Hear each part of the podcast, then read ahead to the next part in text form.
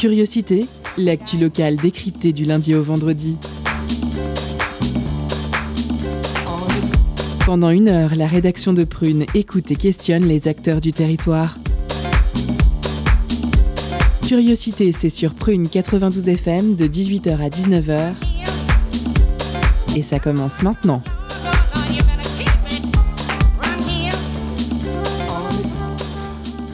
Bonjour, bonsoir chers auditeurs et auditrices, vous êtes sur Prune 92 FM, il est 18h, c'est de curiosité.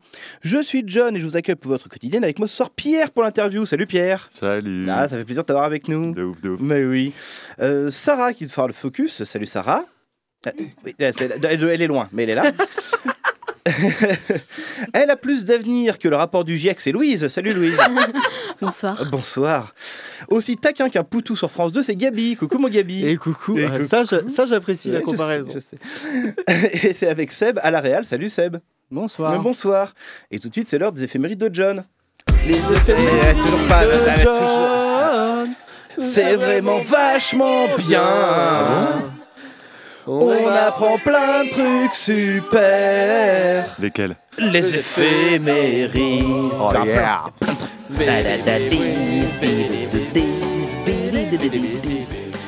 Alors que s'est-il passé un 6 avril? On commence en 1722 et la découverte de l'île de Pâques. 1896, ouverture des premiers JO modernes. 1909, Robert Peary est le premier homme à atteindre le pôle Nord. 1943, publication du Petit Prince de Saint-Exupéry. 1973, Queen signe leur premier contrat d'enregistrement.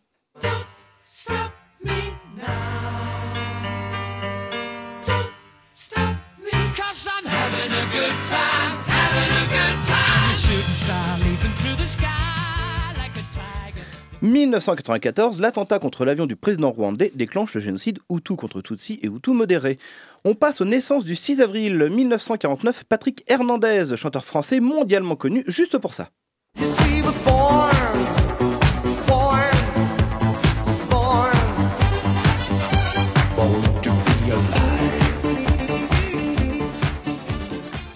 1952, Matti Makkonen, ingénieur finlandais, l'un des inventeurs du SMS. 1969, Paul Rudd, surtout connu pour son rôle d'Ant-Man. 1965, Frank Black, leader des Pixies.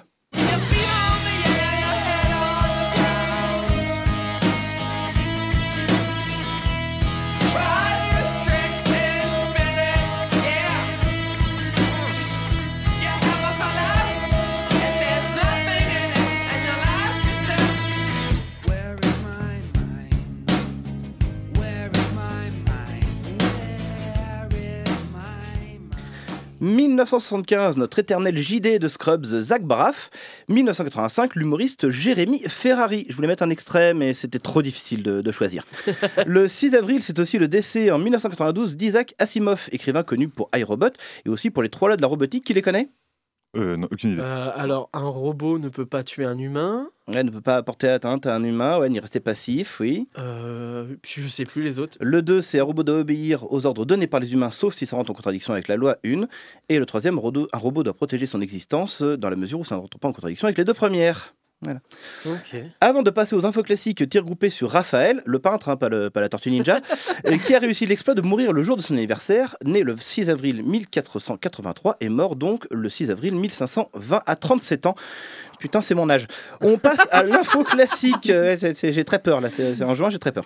On passe à l'info classique du 6 avril avec Igor Stravinsky, né le 17 juin 1882 et mort un 6 avril, celui en 1971. Né d'un père chanteur, il allie les cours de droit aux cours de piano. La musique domine rapidement ses études universitaires. Il est, remarqué et on lui propose alors de réaliser un ballet qui sera intitulé L'oiseau de feu. Il continuera de composer jusqu'en 1914 où il fuit la guerre. Au lendemain du conflit, il s'installe en France et traverse une période néoclassique de laquelle est issue la- symphonie de psaumes. Il voyage alors beaucoup pour présenter ses compositions et durant la Seconde Guerre mondiale, il fuit aux États-Unis où il continue de composer. Et là, on écoute Ritual of Revolt Shrubs d'Igor Stravinsky.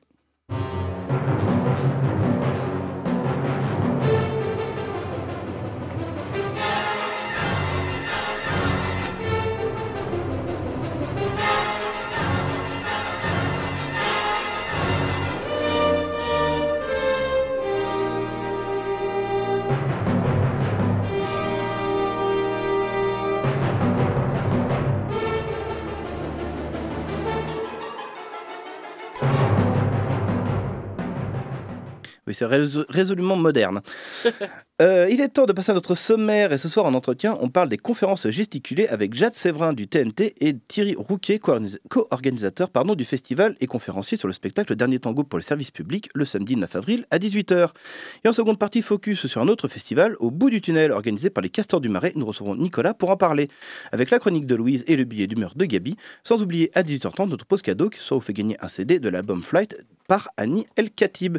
On commence tout de suite avec notre interview, c'est parti. Culture, questions sociales et politiques, environnement, vie associative. On en parle maintenant dans l'entretien de curiosité.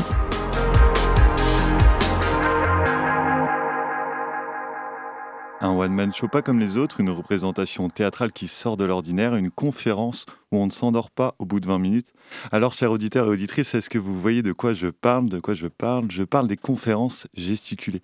Un outil d'éducation populaire, on reviendra sur ce terme pendant l'interview promis, dont le principe est simple. Une personne donne une conférence sur un sujet ou plusieurs, mais use aussi des codes du théâtre, de l'humour, afin de la rendre plus accessible. Ce week-end, vendredi 8 et samedi 9 avril, le TNT a choisi de mettre à l'honneur ses conférences gesticulées pendant un festival de deux jours. Alors avec nous pour en parler, euh, Jade Séverin, bonsoir, Bonsoir. chargée de communication et des partenariats au TNT, théâtre neutre, non, terrain neutre théâtre, excusez-moi. Et Thierry Rouquet, bonsoir, Bonsoir.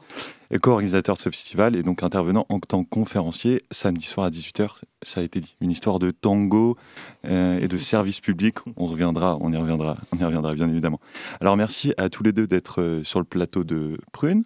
Euh, premièrement, euh, quelque chose qui me questionnait, Jade Séverin, comment le TNT a eu l'idée de faire venir des conférenciers gesticulants? Je ne sais pas si on peut utiliser ce terme de conférencier gesticulant. On, on dit même gesticulante te, quand, euh, ou gesticulant. Ouais, ok, plus d'accord. court. conféren- Voilà. ok. Gesticulant et gesticu- On va donc. revenir sur le, sur le, sur le terme. ouais. Euh, dans, son, euh, dans son enceinte. Pourquoi, pourquoi avoir fait venir euh, un festival et des conférenciers et conférencières Bah, je pense que la base, euh, c'est un petit peu comme tous les spectacles qui sont programmés au TNT, ça vient d'une rencontre entre Louise Ratier, la directrice et programmatrice, et des artistes. Euh, des conférences gesticulées, on en a déjà eu par le passé dans la programmation du TNT, mais c'est quelque chose qui était plus épisodique, à droite à gauche, peut-être une à deux par saison. Et, euh, là, en fait, avec la rencontre de Thierry, il y a eu euh, un petit peu cette idée de OK, on va essayer de le mettre un petit peu plus en avant, on va essayer d'en programmer davantage et d'en faire un véritable événement donc avec ce festival. Et euh, en plus, avec votre programmation qui est plutôt artistique, je pourrais dire artistique pure, qu'est-ce que ça apporte euh, dans votre programmation de faire justement ces conférences gesticulées? Bah, le TNT, de toute façon, c'est un lieu qui essaye, euh, enfin, un temps à deux missions. Ça va être euh, vraiment montrer le vivier artistique euh, nantais et rendre, accessible, la culture pour tous. Et là, pour le coup, on a un peu tapé dans le mille avec euh, ce festival parce qu'il y a présenté plein d'artistes différents, plein de conférenciers gesticulants Gesticulant. du territoire et en même temps bah, pouvoir parler de plein de sujets politiques ou des métiers ou, ou, euh, bah, des- des- de l'histoire aussi, mais en le rendant davantage accessible à tous. Et un peu, la, même question pour vous, euh, Thierry Rouquet. Les conférences gesticulées sont loin de toutes se tenir dans des théâtres. Vous utilisez un peu tout, ce, que vous pouvez, des, salles, les salles qui, veulent bien vous accueillir. Euh, quel est l'intérêt de venir dans un lieu comme le TNT pour une conférence gesticulée? Il n'y a pas d'intérêt euh, spécifique. Je veux dire, on joue partout, on nous demande. c'est surtout ça. Euh, on, a toute la gamme, c'est-à-dire du, du café associatif euh, jusqu'à jusqu'à la scène nationale. hein. On a, on a eu une carte blanche à la, à la ferme du Buisson, qui est la, la, la scène nationale de Marne-la-Vallée. Donc on avait tout un week-end, on a, on a programmé 10 conférences gesticulées, on avait des ateliers, etc. Donc on, on est extrêmement éclectique sur le Vous êtes tout terrain. tout terrain. Ouais, c'est ça. Là, vous avez donc Euh, choisi le terrain neutre. Magnifique. et voilà. donc, euh, donc voilà, non, non, mais c'est pas, c'est pas si simple que ça. Je, je veux dire, on a quand on a démarré euh, cette aventure il y a bah, pas loin de 20 ans maintenant, euh, ouais, c'était très compliqué. Je veux dire, dans la mesure en plus, on, on rompait euh, avec, la, avec la culture, enfin au sens du ministère de la Culture. donc voilà, même si euh, c'est là le rapprochement peut-être avec le théâtre. On a envie de dire, on est, on est dans la lignée de, des jongleurs de, Dario Fo, hein, ces, jongleurs du, Moyen Âge qui allaient sur les places publiques pour, faire de la politique, pour critiquer l'Église, hein, ce, qui, amènera l'Église à, interdire le théâtre. Et puis, euh, plus récemment, Brecht, hein, Brecht qui dit euh, si vous ne faites que, si vous n'êtes que dans l'émotion, bah, vous êtes dans le pathos, ça fonctionne pas. Si vous faites euh, que de la politique, ça ne fonctionne pas. Il dit il faut que vous ayez cette association entre les deux, entre l'émotion et l'analyse dialectique. Et ben, en fait, la conférence gesticulée, c'est un petit peu ça. C'est Ah, à partir C'est de. justement ma question, là, parce que pour peut-être pour que les auditeurs et auditrices s'en rendent compte, qu'est-ce qu'on va voir? Parce que je suppose qu'il y en a qui connaissent peut-être euh, même pas ce que c'est une conférence gesticulée. Qu'est-ce qu'on va voir quand on va voir une conférence gesticulée? Là, vous disiez justement, c'est c'est c'est un petit peu, enfin, théoriquement, c'est ça, c'est cette rencontre entre l'émotion, le spectacle et le savoir. Euh, comment vous définirez un, un peu de manière simple Qu'est-ce que c'est Qu'est-ce qu'on vient voir quand on vient voir une conférence gesticulée? En tout cas, c'est un spectacle. voilà. Qui est souvent drôle d'ailleurs. Après, qui est souvent drôle, mais qui peut ne pas l'être aussi. Euh, je veux dire, on a. Puisque j'ai. on- je participe dans une structure qui, qui, qui amène des gens à écrire des conférences gesticulées. Donc, on en a accompagné à peu près 600 jusqu'à ce jour. Euh, quand on a quelqu'un euh, qui vient, euh, qui a eu un enfant handicapé, lourdement handicapé, avec une maladie dégénérative, gamin qui va décéder à 15 ans, c'est assez difficile d'être drôle. Et pourtant, il y a, de l'humour. C'est un humour un peu, un peu cynique, un peu froid, mais c'est l'humour, comme elle dit, des, parents de- d'enfants handicapés. Donc voilà, il il y, a tout ça. Mais ce qui ce qu'il y a de sûr, c'est que ce sont des spectacles politiques. Voilà, il faut entendre populaire au sens de politique, c'est-à-dire éducation populaire. C'est pas l'éducation du peuple, hein, c'est pas ça du tout. euh, C'est l'éducation politique des jeunes adultes ou des adultes. Euh, théâtre populaire, puisque Jeanne Laurent aussi, l'idée de Jeanne Laurent, euh, c'est de faire le théâtre populaire avec Jean Dasté, avec tous ces gens-là qui ont essayé de de trouver des, des ouvriers qui sont venus faire du théâtre. Euh, Donc voilà, populaire au sens de politique. Voilà. C'est ça qu'on a essayé de faire. Donc c'est un spectacle. Voilà. Les- les- oui, l'éducation populaire aussi comme euh, manière aussi collective d'apprendre et de, et de mieux connaître et d'a- d'avoir un savoir aussi qui est critique. Hein, c'est aussi pour ça qu'on disait que c'était politique, critique de Bah la oui. société qui nous entoure, évidemment. Et, euh, et vous l'évoquiez juste avant, le, le- le- la conférence gesticulée, c'est aussi une, une histoire, un récit de vie. D'abord, on s'accroche sur un récit de vie. C'est ça la base d'une histoire quand on fait, quand un conférencier ou une conférencière choisit euh, sa thématique, euh, son sujet. C'est d'abord à la base sur sa vie. C'est comme ça que ça part? c'est c'est l'implication d'une personne, c'est le dévoilement. On a posé que, que l'intime était politique. Donc c'est à partir euh, d'un vécu, très très souvent un vécu professionnel, mais il n'y a pas d'obligation, mais très souvent à partir d'un vécu professionnel, d'essayer de comprendre, d'analyser politiquement ce qui s'est passé. Euh, je veux dire, il y aura, euh, y aura Juliette qui aide à domicile, euh, qui viendra parler de son travail et de la difficulté de son travail. Mais si je parle de quelqu'un qui, est Elisabeth Ferry, qui est aide, aide-soignante à la PHP, euh, qui relate euh, 30 ans euh, d'aide-soignante à la PHP, comment elle a vu se dégrader à la fois son métier, mais aussi la qualité des soins pour, pour les patients. Euh, mais comment se fait-il qu'elle avait 45 minutes, pouvait prendre 45 minutes pour aider un patient à manger? Aujourd'hui, elle a 6 minutes pour faire une toilette. Qu'est-ce qui s'est passé? Qu'est-ce qui amène ça? C'est quoi les protocoles? C'est quoi euh, la démarche qualité? Enfin, c'est quoi la certification à l'hôpital? Tout ce qui casse les métiers à l'hôpital. Voilà, c'est donc de faire une analyse politique de ces choses-là. Et on, classiquement, dans, dans l'éducation populaire, et notamment dans les conférences gesticulées, on, on- on- on dit qu'il y a un- du savoir chaud et du savoir froid. Donc le savoir chaud, rapidement, bon, bah, ça, ça sera l'expérience justement personnelle de la personne. Et le savoir froid, plus du savoir académique, etc. C'est vraiment la manière dont on le présente de manière simple. Ouais. Et je la trouve efficace. Euh, justement, est-ce qu'il peut y avoir ces, ces questions-là de, ça- de, de mélange savoir chaud, savoir froid dans d'autres spectacles que vous programmez, vous, au au TNT, euh, Séverin Oui, carrément. La programmation du TNT, elle est vraiment tournée sur euh, donc, les artistes locaux, mais aussi euh, permettre à des artistes qui ont des véritables messages de les faire passer sur scène. Souvent, en fait, euh, un artiste qui vient au TNT, c'est aussi pour, euh, bah, avec une démarche politique, une, démarche artistique, mais parfois les deux sont liés aussi. Euh, et on va retrouver ça dans pas mal de spectacles. Je sais que la semaine prochaine, par exemple, sur les jeunes publics, euh, pendant les vacances, on a un spectacle qui parle, euh, enfin qui en parle. Les deux personnages sont handicapés, un aveugle et un sourd, et c'est pas le message, c'est vraiment juste deux personnages qui font leur aventure, mais juste le fait que des enfants qui peuvent se retrouver avec euh, ces, ces mêmes du coup problématiques se retrouvent un petit peu sur scène, c'est vraiment chouette. Et celui d'après, de la semaine suivante, c'est pareil, c'est un petit garçon qui est, qui est sourd-muet, et donc tout le langage, enfin tout tout le spectacle utilise la langue des signes. Ok, très bien, merci. Bon, je pense qu'on on peut peut-être faire la pause là, comme ça on, On peut, conclut tout à fait. sur cette euh, première. Mais merci beaucoup, de euh, Jade questions. Séverin et Thierry Rouquet. On vous retrouve après une pause musicale. I heard you wanna say some. I heard you wanna say some. I heard you wanna say some. I ain't going nowhere, so better tell me right now. I'm the man, cut the checks with my bags. Look, boy, run the track, get it fast, go and get it right now.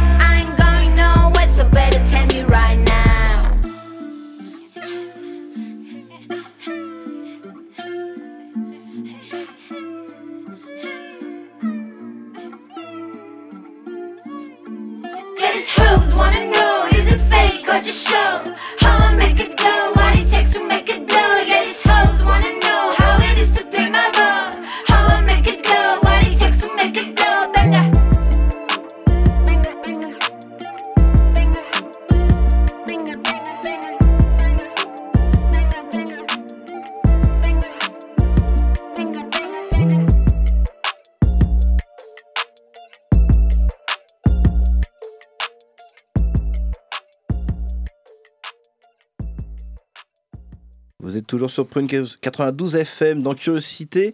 Nous venons d'écouter Danitza avec le morceau Say Some. Il est temps de retrouver notre interview de Jade Séverin du TNT et Thierry Rouquier, coordé- co-organisateur du festival et conférences gesticulées. C'est parti.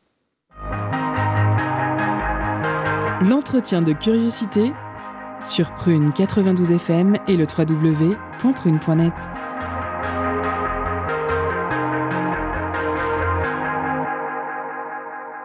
Opinion publique, organisation du travail, subordination, précarité sont les thématiques à l'honneur dans ce festival de conférences gesticulées au TNT ce week-end. Jade Séverin, ces thématiques euh, sociales, je pense qu'on on peut le dire, sont-elles euh, souvent abordées dans votre théâtre? Et puis, deuxième question qui va avec, je pense, est-ce qu'on peut dire qu'à travers ce genre de festival, euh, le TNT s'engage politiquement? Ah Et oui, terrain neutre, on va pas pouvoir garder la neutralité tout le temps. non, puis en plus c'est faux, puisque le, le TNT c'est toujours euh, plus ou moins engagé dans, dans ses valeurs, dans, dans ce qui nous tient à cœur. Euh, on programme souvent des festivals qui sont féministes, euh, des festivals pas que, des spectacles aussi tout court avec un propos féministe. Bah, D'ailleurs, bientôt il va y avoir euh, Fallop euh, de la compagnie Les Lionnes à Plumes, qui est passé un petit peu à droite à gauche euh, sur Nantes. Euh, ouais, non, ça arrive souvent en fait que les spectacles qui sont programmés au TNT ont un propos. Il y a une vraie rencontre avec les artistes en amont euh, sur leur programmation. On voit quel est le, message, quelle est la démarche artistique aussi, parce que des fois c'est pas toujours dans le message. Des fois, on peut avoir un propos euh, politique ou social qui passe par la mise en scène ou euh, par bah, une, une manière ou une autre, mais pas toujours juste dans parler de quelque chose. Et Thierry Rouquet, les conférences gesticulées euh, et celle de bah, ce week-end ne dérogent pas la règle. hein. J'ai- parlé des, thématiques abordées, euh, critiquent beaucoup le, système euh, néolibéral, les inégalités qu'il crée, etc. Alors on parlait, on parlait du, fait que ça vienne de, de- des personnes et de leur vécu, mais comment, enfin, ma question est comment ils émergent ces sujets autrement? Enfin, Est-ce que c'est juste le vécu? Est-ce que si c'est des discussions? Parce que vous disiez tout à l'heure que vous étiez dans un. euh, Enfin, vous êtes dans un. J'allais dire un truc, mais une organisation d'accompagnement euh, d'accompagnement à la création de conférences. Comment, comment on, on passe justement de ce euh, récit personnel à euh, une conférence? Je, vais, revenir un petit peu en arrière, hum, et ça va me permettre d'appuyer ce que disait euh, Jade. Euh, donc, on a constitué une structure qui s'appelle l'Ardeur. On est six à y travailler. Euh, donc, on s'est positionné rés- résolument dans le champ politique et on a dit qu'on luttait contre toutes les dominations. En tout cas, les trois grandes dominations, qui sont la domination de classe, classe sociale, la domination de genre et la domination de race. Voilà, parce que elles sont ce qui structure la, société. Et, donc, oui, oui, on accompagne énormément de, conférences gesticulées féministes aussi. hein, euh, je veux dire, tout, le champ.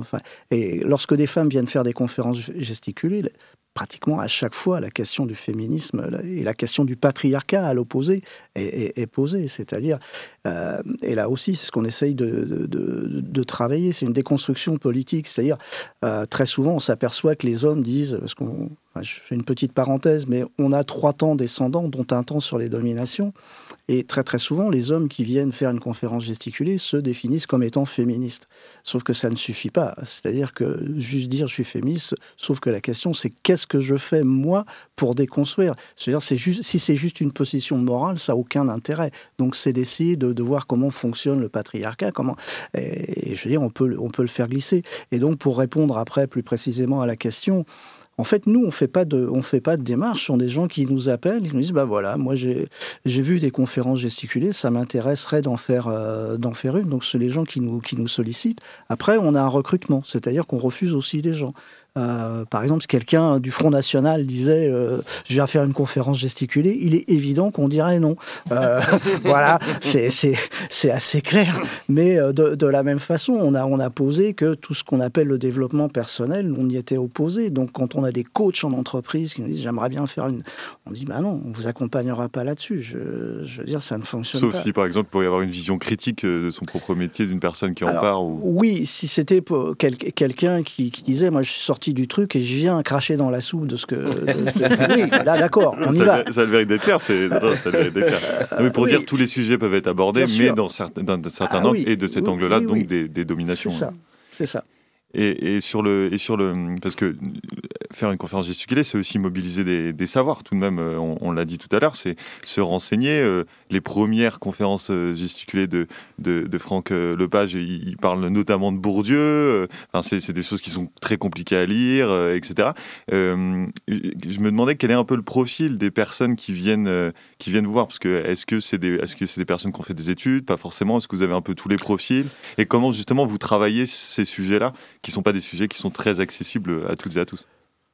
Pour être honnête, euh, la majorité des, gens qui sollicitent sont ce qu'on appelle la petite bourgeoisie intellectuelle, ça c'est assez clair, Euh, mais pas que.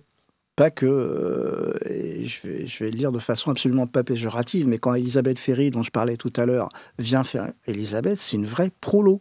hein, et puis on a eu Laetitia, on en a, des gens qui sont, qui sont au bas de l'échelle sociale, etc. Enfin, qui ont- donc ça ratisse quand même assez large. Ouais. Euh, Et donc, euh, on a, à partir de là, on a un petit peu tous les profils, c'est-à-dire euh, des gens qu'on va outiller politiquement, à qui on va donner des, outils d'analyse politique, même s'ils font juste que les citer et leur dire, voilà, tu sais, il y a Bourdieu qui existe, il y a Friot, il y a machin.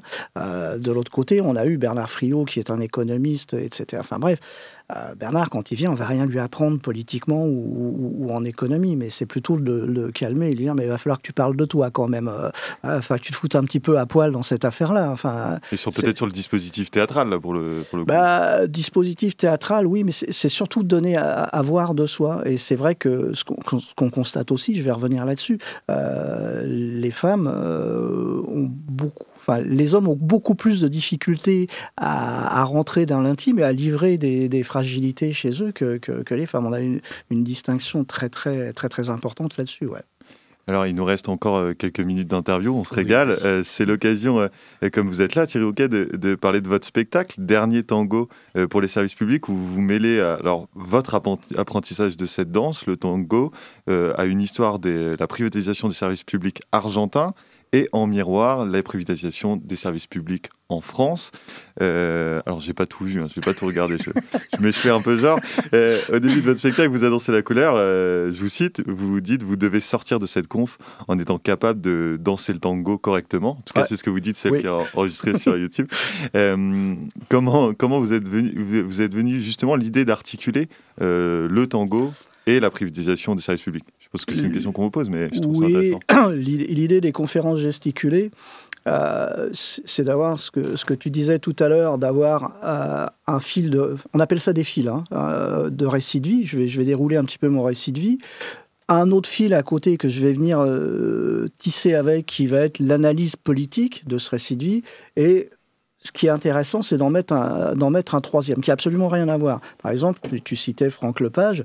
Euh, Franck Lepage qui fait un propos sur l'éducation nationale, euh, voilà, et les dérives de l'éducation nationale, etc.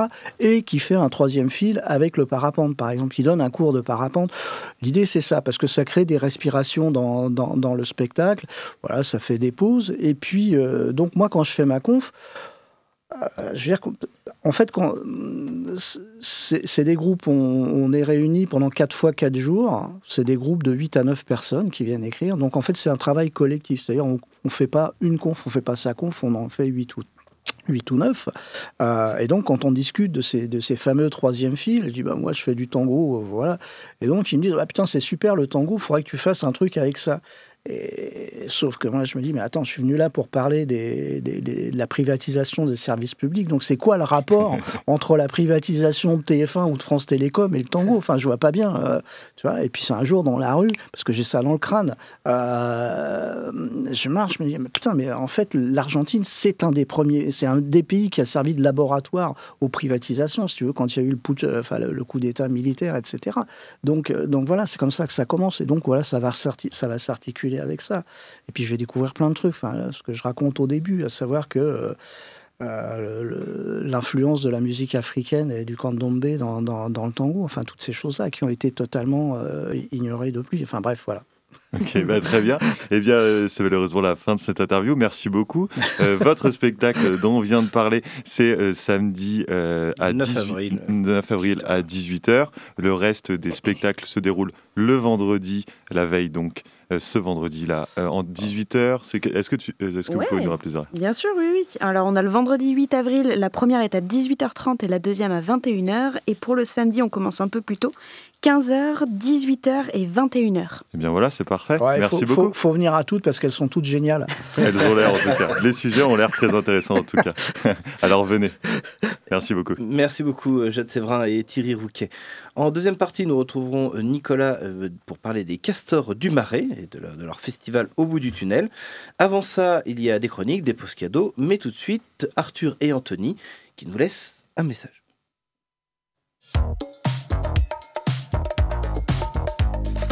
Étonnante, perspicace, amusante, actuelle. Les chroniques de curiosité.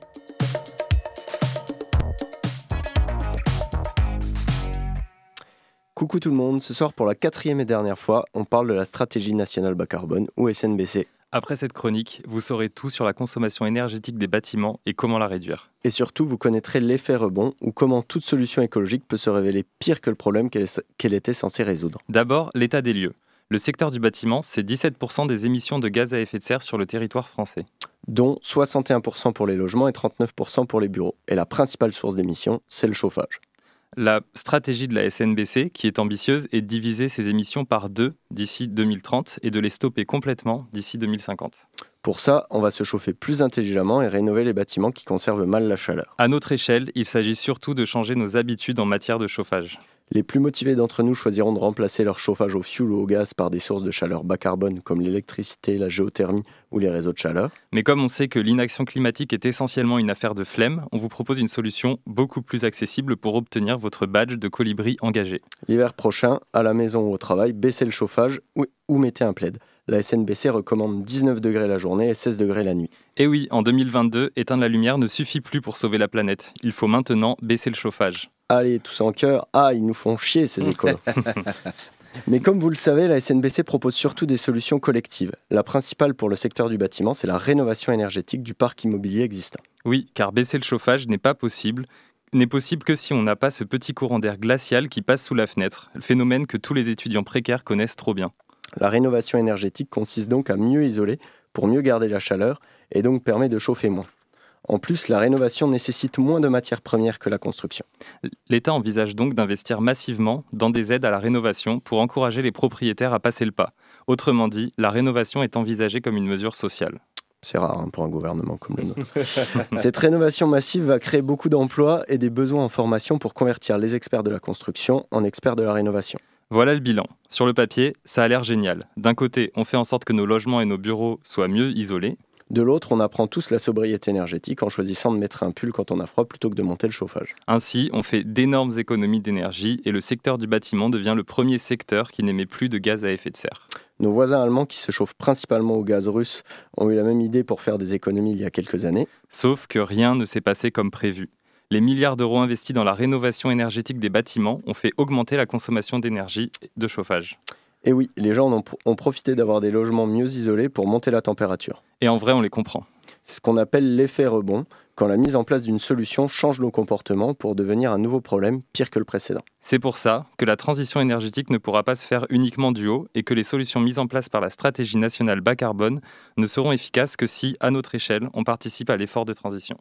Ce volet sur le bâtiment euh, conclut notre série sur la stratégie nationale bas carbone. Maintenant, on attend de voir ce que mettra l'État en place concrètement et s'il appliquera cette stratégie, qui est déjà ambitieuse compte tenu de l'inaction climatique des gouvernements jusqu'à aujourd'hui. Merci de nous avoir écoutés et à la prochaine. Eh bien, merci beaucoup Arthur et Anthony, on vous retrouve bientôt. En attendant, il est temps de passer à notre pause cadeau, c'est tout de suite. Concert, spectacle, cinéma. Tout de suite, Prune comble ta soif de culture avec la pause cadeau.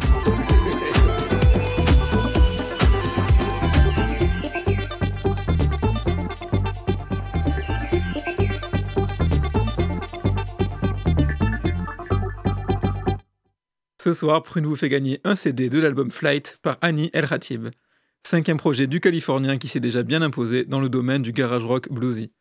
Dans ce dernier projet, le chanteur et guitariste s'oriente de plus en plus vers les machines, avec des sampleurs, des MPC et des retouches électroniques. Un album aux influences variées qui donne naissance à des morceaux trip-hop, des sonorités orientales, soul et funk de temps à autre. Miraculé après un grave accident de voiture, l'artiste se sent revivre et partage cette expérience à travers deux morceaux dédiés, Glacis et E-Live. Alors envoyez Phoenix pour remporter votre cadeau. Phoenix en message direct sur l'Instagram de Prune.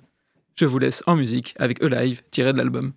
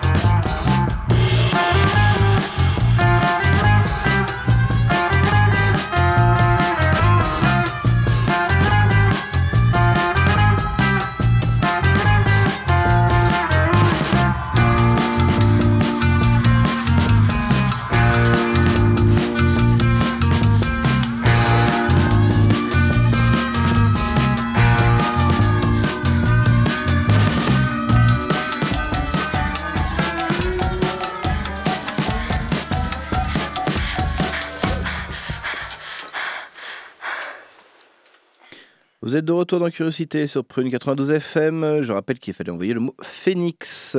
Et là, tout de suite, nous allons écouter Alive, tiré de l'album.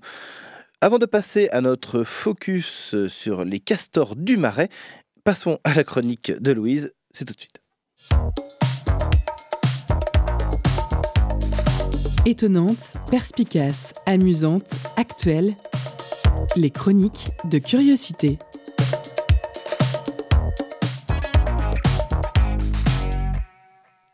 Après avoir attrapé une petite grippette la semaine dernière, votre choupette préférée revient fraîche comme un gardon, comme disent les jeunes. Et ce que je vais vous raconter aujourd'hui commence il y a quelques années avec un monsieur très rigolo et accessoirement un des plus grands auteurs anglais de la fin du XVIIe siècle? Qui a dit que tous, autant que nous sommes, vous, moi, ne sommes que des acteurs? Et encore une fois, problème de chiffres, Shakespeare est bien du XVIe siècle. Toute notre vie durant, nous jouerons plusieurs rôles. Ça fait intelligent. Ça fait sérieux de commencer une chronique en citant du Shakespeare. Mais concrètement, ça sert pas à grand chose si ça reste que des mots dans une pièce de théâtre. Tout au long de notre vie, nous jouerons plusieurs rôles. Tantôt les uns, tantôt les autres. Je trouve que jouer, c'est un verbe assez compliqué. Rien que dans le dictionnaire, il y a pas loin de 12 définitions différentes. Exposer quelque chose à des risques par inconséquence, n'accorder à quelqu'un aucune importance, faire usage d'une qualité ou d'un défaut pour en tirer un avantage, chercher à se faire passer pour quelqu'un que l'on n'est pas, et plus globalement, se divertir, s'amuser, rire. Oui, mais jouer, c'est pas toujours drôle. Parfois, jouer, ça fait pas rire tout le monde. Parfois, le jeu des uns n'est pas celui des autres. Parfois, jouer, c'est exposer quelqu'un à la peur, à l'insécurité, à la douleur, à la violence. Parfois, jouer expose une personne à un véritable calvaire. Oui, mais comment? Comment un jeu peut-il transformer les uns en persécuteurs et les autres en victimes? J'ai pas la réponse. Mais j'ai une histoire à vous raconter. L'histoire de Milo. Milo est un lycéen de 17 ans. Ce jour-là, Milo est souriant. Il remonte un couloir après avoir accompagné Rémi à son cours d'anglais. Il est heureux, il a encore la sensation, de la main de son amoureux dans la sienne. Mais Milo commence à attendre des bruits de pas derrière lui. Son nom, des rires. Il accélère un peu inquiet. Il se retourne brièvement et aperçoit trois gars qui sont avec lui en cours de maths. Ce qui va arriver ensuite se passe très vite. D'abord les gestes. Il l'attrape par la capuche, le jette par terre et le maintiennent au sol. Puis les mots. Sale pédé, tu devrais même pas exister. Espèce de, espèce de tapette. Ça te plaît qu'on me touche comme ça. hein Puis plus rien. Encore des rires. Des bruits de pas qui s'éloignent. Milo se retrouve seul par terre dans un couloir. En l'espace de quelques minutes, Milo se retrouve sidéré, blessé, traumatisé, au milieu des éclats de rire, des moqueries, des rictus, au milieu d'un jeu. Mais cette histoire, c'est aussi celle de Rémi. Quand il sort de son cours d'anglais, c'est l'émeute. Des bribes de phrases qui lui sont destinées lui arrivent aux oreilles. Ils ont tabassé ton mec, il est en état de choc. Le principal a chopé les agresseurs. T'inquiète pas, l'infirmière s'occupe de lui. Rémi voit flou. Il ne comprend pas. Et c'est surtout le discours du responsable d'établissement qui va le laisser sans voix. Rémi. Ce qui est arrivé, c'est intolérable. Mais malheureusement, ce n'est pas surprenant. Pas surprenant parce que même si les mentalités évoluent, tout le monde n'est pas prêt. Cette façon de considérer une agression comme un jeu en s'acharnant collectivement sur un, innocent, ça soude les agresseurs. Cela leur donne l'impression de faire partie de la même communauté. Et ça arrivera encore et encore. Je ne peux rien y faire excepté vous mettre en garde. C'est dramatique, mais il est de mon devoir de vous le dire. Je ne vous conseille pas de vous cacher, mais de faire attention à la manière dont, vous, vous, vous vous affichez, au lycée, dans la rue, dans la vie. Rémi, je ne peux que vous conseiller de faire attention. Faire attention, faire profil bas, se montrer discret, se faire oublier. Ça serait ça la solution pour pas se faire agresser, harceler par des gens qui confondent un moyen de divertissement et provocation? Un agissement malveillant et susceptible de porter atteinte à la santé mentale ou physique de quelqu'un ne doit pas être confondu avec une activité légère, presque enfantine. Parce que dans ces cas-là, le jeu est amusant d'un côté seulement, celui de l'intolérance. Pour Milo et Rémi, c'était avant tout une souffrance qui ne leur viendrait même pas à l'idée de qualifier de jeu. Et quelle est la place de l'institution dans tout ça? Une place moralisatrice ou une place protectrice L'établissement aurait-il réagi avec la même impunité si c'était Alice qui s'était fait agresser après avoir embrassé Martin? Cette situation est l'exemple parfait de la définition de discrimination. Le fait de distinguer et de traiter différemment quelqu'un ou un groupe par rapport au reste de la collectivité. Ici, un soi-disant jeu est en fait un comportement nocif, et le comportement nocif des uns fait toujours le calvaire des autres. Milo et Rémi, comme beaucoup d'autres, ont fait le choix de continuer à vivre sans surveiller leurs faits, et gestes. Ils se sont pris des réflexions d'un monde en retard sur eux, mais à leur manière ont réussi à faire évoluer les choses. qu'à Dorleur-Lycée, après un mouvement de solidarité de la part d'un grand nombre d'élèves, l'institution a mis en place une campagne de prévention afin qu'un jeu ne prenne plus pour cible une personne dite vulnérable, peu importe sa différence. Afin qu'une orientation sexuelle, mais aussi qu'une couleur de peau, qu'un niveau social différent ne fasse plus d'une personne une cible, afin qu'un jeu ne soit plus un calvaire. Je vais finir avec une autre citation pour continuer de jouer le rôle d'une fille super cultivée. René Girard a dit dans son ouvrage Le bouc émissaire que les persécuteurs finissent toujours par se convaincre qu'un petit nombre d'individus, ou même un seul, peut se rendre extrêmement nuisible à la société tout, entière en dépit de sa faiblesse relative. Pour certaines personnes, un amour qui sort de la norme est nuisible et mérite un harcèlement et une discrimination, et ce, dès le plus jeune âge. Aujourd'hui, je vous ai raconté l'histoire de Milo et Rémi, qui est proche de celle de Lucille et Élise, de Suzanne et Mathilde, de Jules et Mathéo. Toutes ces personnes à qui l'on conseille de ne pas se tenir la main en public pour ne pas être victime d'un mauvais jeu. Ouh, bon, euh, oui. Merci beaucoup, euh, Louise, euh, pour euh, nous avoir raconté euh, c- cette histoire. Écoutons un peu de musique tout de suite. C'est parti.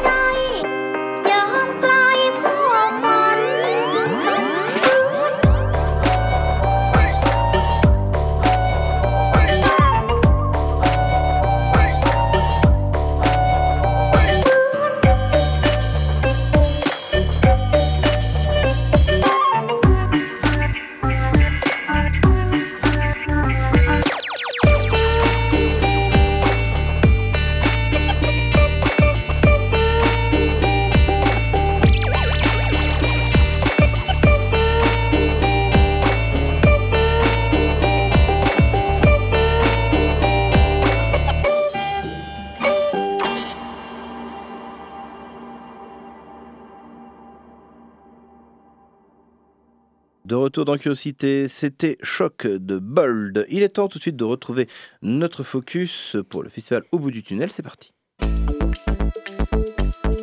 Focus sur une initiative, un événement, un engagement.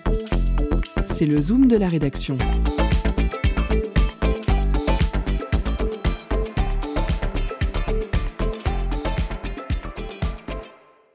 Bonjour Nicolas. Salut, Sarah. tu es trompettiste et bénévole au sein de la SCI des Castors du Marais. Oui, tout à fait. Et le week-end prochain, vous organisez un festival à l'occasion euh, de l'achat de la ferme en SCI, c'est-à-dire en achat collectif. Vous fêtez donc la création de cette ferme paysanne et bio avec un festival, au programme des concerts, une buvette et de la restauration. Alors au bout du tunnel, pourquoi avoir appelé ainsi cet événement? Est-ce parce que c'est un ancien tunnel à lapin ou est-ce une démarche d'achat qui a été longue et compliquée ah, bonne question. Ouais, effectivement, euh, c'est l'aboutissement de projets euh, qui, qui- ont mûri pendant plusieurs années. Alors d'un côté, il y avait Jocelyn, donc euh, un éleveur voisin sur l'écoferme des Mille et Une Pattes, qui se projetait sur cette parcelle de 30 hectares avec le tunnel d'élevage de lapins euh, au milieu. Et d'un autre côté, bah, il y avait les, gens de Commun Champ. En fait, c'est une initiative de Nantes en commun qui, a- qui se développait sur plusieurs années, qui cherchait euh, un terrain. Et donc la rencontre s'est faite en septembre, alors que la SCI était en cours de gestation, que le terrain était plus ou moins acquis. Et donc euh, on a commencé tous à se réunir sur le champ, à mettre en valeur le site, et on a vidé un ancien tunnel d'élevage de lapins pour en faire une salle de concert. Et donc là, voilà, on voit la lumière euh, au bout du tunnel. Donc euh, enfin, il se passe des trucs. Alors, euh, quels sont les artistes programmés ce week-end? Alors, il y a trois groupes. Naberado Bar en première partie de soirée, c'est une roda di samba euh, brésilien. Donc, c'est un, un format euh, où les musiciens jouent euh, en cercle et le public se met tout autour, qui est très populaire à Rio de Janeiro. Alors, j'y suis pas allé pour vérifier. hein. je fais confiance aux musiciens qui m'ont dit que c'était très populaire là-bas et que ça marchait bien. Euh, Il y a Cacti Gombo, donc c'est de l'afrobeat. C'est un groupe de reprise qui, qui, qui a son petit succès euh, à Nantes depuis déjà 4-5 ans. Reprise d'Afrobeat ou de reprise de- d'autres morceaux en Afrobeat? Alors, c'est reprise d'Afrobeat. ouais. D'accord. Euh, et je joue dedans, du coup. Et il y a les Génisses dans le maïs. C'est un groupe de rock paysan. Eux-mêmes se définissent comme faisant du rock and rural, parce que c'est rural. Et euh, bah, ils ont notamment joué sur la ZAD de Notre-Dame-des-Landes. euh, il y a quelques années, ouais, ils, ils venaient assez souvent dans le coin. Et Ouais, donc, je les ai voilà. vus, c'était vachement bien. Et alors, euh, quels sont les horaires des concerts? Bah, 19h, on commencera avec Naberado Bar, idéalement en extérieur euh, si, si le temps est clément avec nous. Ensuite, à l'intérieur du tunnel, on aura installé euh, la scène pour euh, enchaîner Cacti Gombo vers 20h30 et les génisses dans le maïs plus tard, euh, 22h, 22h30, selon le retard. euh, voilà. Alors, le festival est à prix libre. Est-ce que les bénéfices serviront à porter votre projet de SCI Oui, oui, oui, tout à fait. Alors déjà, on espère rentrer dans nos frais. Et sinon, bah, les bénéfices, c'est pour, c'est pour les, les graines, les arbres, les haies, euh, les travaux à l'intérieur euh, du tunnel, mais aussi les, les bâtiments autour, parce qu'il y a des vieux hangars qui ont des toits troués. Il y a des anciens poulaillers qui pourraient être euh, rénovés ou transformés en autre chose, sous à cochon, clôture pour du bétail. enfin voilà, il y a plein de trucs à faire. Et concernant donc ce festival, c'est pour fêter donc euh, le démarrage de votre projet.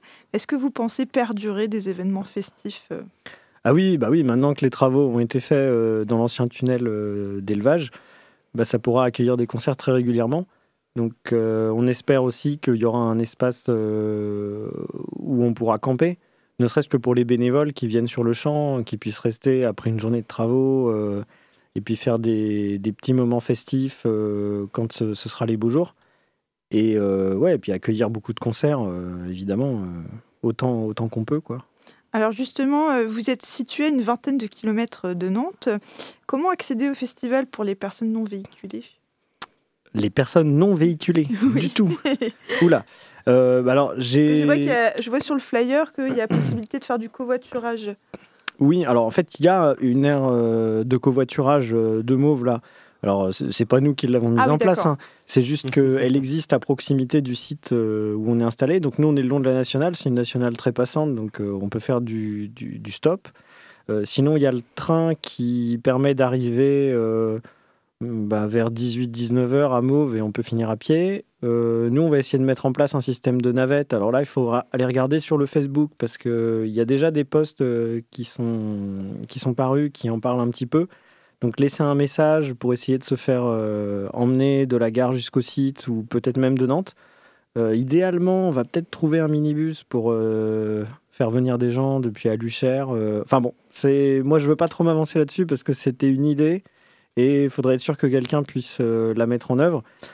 Après, je m'inquiète pas trop si vous venez euh, d'une manière ou d'une autre. En stop, par exemple, ce sera facile de trouver des bénévoles qui sont arrivés le matin avec leur voiture et qui étaient tout seuls dedans, qui pourront vous ramener le, le soir après les concerts. Oui, puis comme souvent pour ce, genre de, ce genre de festival, euh, il y a beaucoup de gens sur, sur le Facebook qui, qui, qui proposent quand ils sont tout seuls dans leur voiture, de- d'emmener des gens. Oui, ça, c'est pas, Mm. c'est pas rare. Ouais, ouais, tout à fait. Ouais, faut, faut laisser un petit message, euh, lever la main, et puis quand vous arrivez sur le festival, vous dites euh, ouais, je cherche quelqu'un ou j'ai des places. euh, on fera un petit tableau à l'accueil. euh, donc, euh, si vous n'êtes pas véhiculé, euh, faites-le savoir. Alors, pour revenir au lieu euh, du festival, la LPO Ligue de protection des oiseaux soutient votre projet de Mm. SCI. Elle est d'ailleurs copropriétaire, Oui. c'est le terme adapté. Alors, quelle particularité concernant la faune et la flore de, de Bah, votre euh, SCI En fait, sur ce, sur ce terrain-là, il y avait euh, euh, auparavant euh, une agriculture qui n'était pas nécessairement euh, respectueuse, euh, peut-être, de l'environnement, euh, notamment avec un, un élevage intensif de lapins. Et euh, là, donc, la Ligue de protection des oiseaux euh, a trouvé ça intéressant qu'on fasse euh, des cultures en bio tout en essayant de protéger un espace de friche qui permet le passage ou la nidification de certains oiseaux sur, un, sur une petite parcelle. Et il faut savoir qu'à proximité immédiate, il y a un marais qui est une zone protégée par le département. Où il y a des castors. Où il y a des castors, Oui. effectivement. Et les castors sont arrivés il n'y a pas très longtemps. Euh, et on peut voir euh, des, des troncs d'arbres taillés en mine de crayon si on s'approche du marais. Moi, j'ai pas vu les castors, mais j'ai vu les, les barrages euh, qu'ils ont fait. Alors, toi, euh, Nicolas, tu es bénévole euh, au sein de l'écoferme. Qu'est-ce que tu y fais euh, Alors précisément, en fait, je suis un des initiateurs de l'initiative euh, qui s'appelle Comme un champ.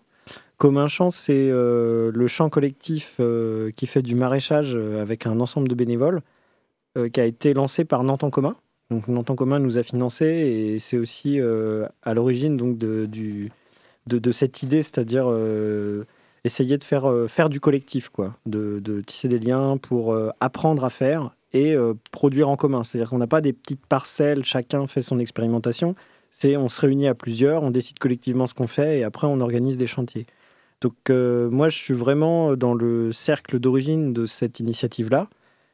Et euh, depuis, euh, bah, depuis septembre, je vais sur le lieu assez souvent, euh, une à deux fois par semaine. Et puis, euh, et puis bah, je gratte la terre, je plante des trucs, euh, je vide des, des, des brouettes de merde de lapin pour euh, vider le tunnel. Enfin, j'ai fait plein de trucs. Quoi. Et puis des fois, après les trucs que tu plantes, ça pousse. Oui, alors là, on a déjà euh, des petits pois qui poussent, on a planté les oignons, les échalotes et on a mis en semis tout un tas d'autres graines donc, qui, seront, qui iront en terre plus tard. Merci Nicolas. Donc euh, ce week-end, le festival au bout du tunnel, au Marais, à Mauves-sur-Loire, à partir de 19h. Oui, tout à fait. Venez nombreux et accompagnez avec vos enfants, vos amis, tout ça. Il y, aura, il y en aura pour tous les goûts. Merci beaucoup, Nicolas. C'est bien, c'est- cette petite ambiance, ça me rappelle un peu le Festisade et tout ça. ça, ça, C'était une bonne, une bonne époque. Bon, maintenant, c'est c'est plus parce qu'on a gagné, mais bon, c'était quand même une bonne époque. Merci beaucoup, euh, Nicolas. Merci à vous. Avant de terminer, il est temps de retrouver euh, le billet d'humeur de Gabi. Vous l'attendiez, c'est tout de suite. Où avez-vous appris à dire autant de conneries Deux ans de télé. C'est du journalisme total. Et bonsoir à tous, je reviens après une semaine de off à cause du Covid. Alors premier message important, même si on a l'impression d'être revenu à une vie normale, continuez de faire attention à vous. Alors maintenant parlons du plus important. Dans 4 jours, c'est le premier tour de l'élection présidentielle. Et les résultats sont imprévisibles. Les sondages ont tellement évolué au cours des dernières semaines que c'est complexe de dire qui de Macron, Le Pen ou Mélenchon ne sera pas au second tour. En effet, les derniers sondages se resserrent. Macron continue sa chute après avoir trusté les premières places à plus de 30%. Il est aujourd'hui aux alentours de 26%. Une Le Pen en deuxième position entre 20 et 23%. Et Mélenchon qui tourne autour des 17%. Alors pourquoi je vous parle de ces sondages? Eh bien tout simplement parce que l'espoir renaît. La gauche a de nouveau une chance d'être au second tour. Est-ce que ça suffira? J'en sais rien, mais ça me rend optimiste dans cette campagne morne et triste. Il reste quelques jours pour se motiver à aller voter parce que dimanche soir, personnellement, j'ai pas envie de revivre ce que j'ai vécu il y a 5 ans, devoir se justifier d'une abstention au deuxième tour de l'élection parce que les personnes qui y sont euh, sont aussi abjectes l'une que l'autre, ça ne m'enchante guère, je l'ai déjà fait il y a 5 ans. Voter pour quelqu'un qui veut diriger le pays par ordonnance, qui veut que les travailleurs en chient encore plus, qui méprise les pauvres et les personnes qui galèrent, non merci. Voter pour un banquier, non merci. Voter pour un Hollande Empire, non merci. Pour, quel- pour que les exploités votent pour leurs exploitants, non merci. C'est marrant cette personne dans le- dans l'extrait, il est un peu ta voix. Bah ouais, j'en suis au point de ma vie où je m'autocite. Bon, on va avoir la même rengaine hein, qu'on a depuis des années. Oui, euh, le premier tour, c'est le choix du cœur. euh, le deuxième, c'est le choix stratégique. Mais là, on est loin de tout ça. hein. Le choix stratégique, il se fait dès le premier tour. On est dans une période complexe, à un tournoi de notre histoire, où il est peut-être déjà trop tard pour sauver la planète, où on veut nous voir crever la gueule ouverte, où le racisme et le fascisme sont de plus en plus présents et décomplexés dans notre société. Et ça, ça me brise le cœur. À l'heure où trop de candidats sont rétrogrades, hein, de Roussel à Le Pen en passant par l'autre facho, en n'oubliant pas le capitaliste vert Jadot et Macron qui veut, se- qui veut mettre les gamins de 5e dans le monde de l'entreprise, je vous le dis, ce monde marche sur la tête. Alors si vous êtes de gauche et que vous avez décidé de ne pas voter ce week-end, je comprends, mais pensez à la répression qu'on a subie ces cinq dernières années. Pensez à la destruction des services publics qu'on a eu ces cinq dernières années. Pensez aux milliers de lits d'hôpitaux fermés en pleine pandémie. Pensez aux ministres qui sont des agresseurs sexuels. Le barrage contre tout ça, il se fait dès le premier tour. Et il y a un programme qui défend des droits euh, des personnes LGBT, qui veut lutter pour l'égalité femmes-hommes, qui veut lutter contre la privatisation de nos soci- sociétés, qui veut lutter contre la précarité et bien d'autres encore. Et ce programme progressiste, il a une chance d'être au second tour et dans tous les débats. Le barrage face à la droite extrême et à l'extrême droite, il est là et il est ce dimanche. C'est la première fois que personnellement je prends parti comme ça pour un candidat à l'antenne et je vous dis c'est un peu bizarre pour moi. Mais l'heure est grave et pour notre démocratie, et même si je sais que Mélenchon est sûrement pas le candidat idéal, c'est la seule force de gauche qu'on a pour espérer quelque chose de cette élection. Sur ce, prenez soin de vous et de ceux qui vous entourent. Méfiez-vous des gens qui, comme moi, prennent parti et vous disent qui voter. hein. Renseignez-vous de votre côté. Méfiez-vous surtout de toutes les droites, des fachos et des flics. Et moi, je vous dis à la semaine prochaine. Ça y est, tu, nous dis enfin de, de- se méfier de toi. hein. Moi, je sais depuis longtemps. hein. Merci, euh, mon Gabi. Euh, nous arrivons maintenant au terme de notre émission. Alors merci Jade Séverin du TNT et Thierry Roquet, euh, co-organisateur du festival et conférencier sur le spectacle Dernier Tango pour le service public qui aura lieu lors des conférences gesticulées le samedi 9 avril à 18h d'avoir été parmi nous. Merci également à Nicolas euh, des Castors du Marais d'être venu nous parler du festival Au bout du tunnel qui aura lieu euh, le 9 avril 2022 à partir de 19h. Merci chers auditrices et auditeurs de nous avoir écoutés. Merci à toute l'équipe bien évidemment. Vous retrouvez Curiosité dès demain à 18h. Quant à nous, on se retrouve la semaine prochaine. En attendant, vous pouvez nous réécouter toutes nos émissions sur notre site www.prune.net. Juste après, c'est le Labo des Savoirs et ce soir, le Labo s'interroge sur l'intelligence des plantes et des arbres. Alors restez sur le Prune 92 FM et à la prochaine. Ciao.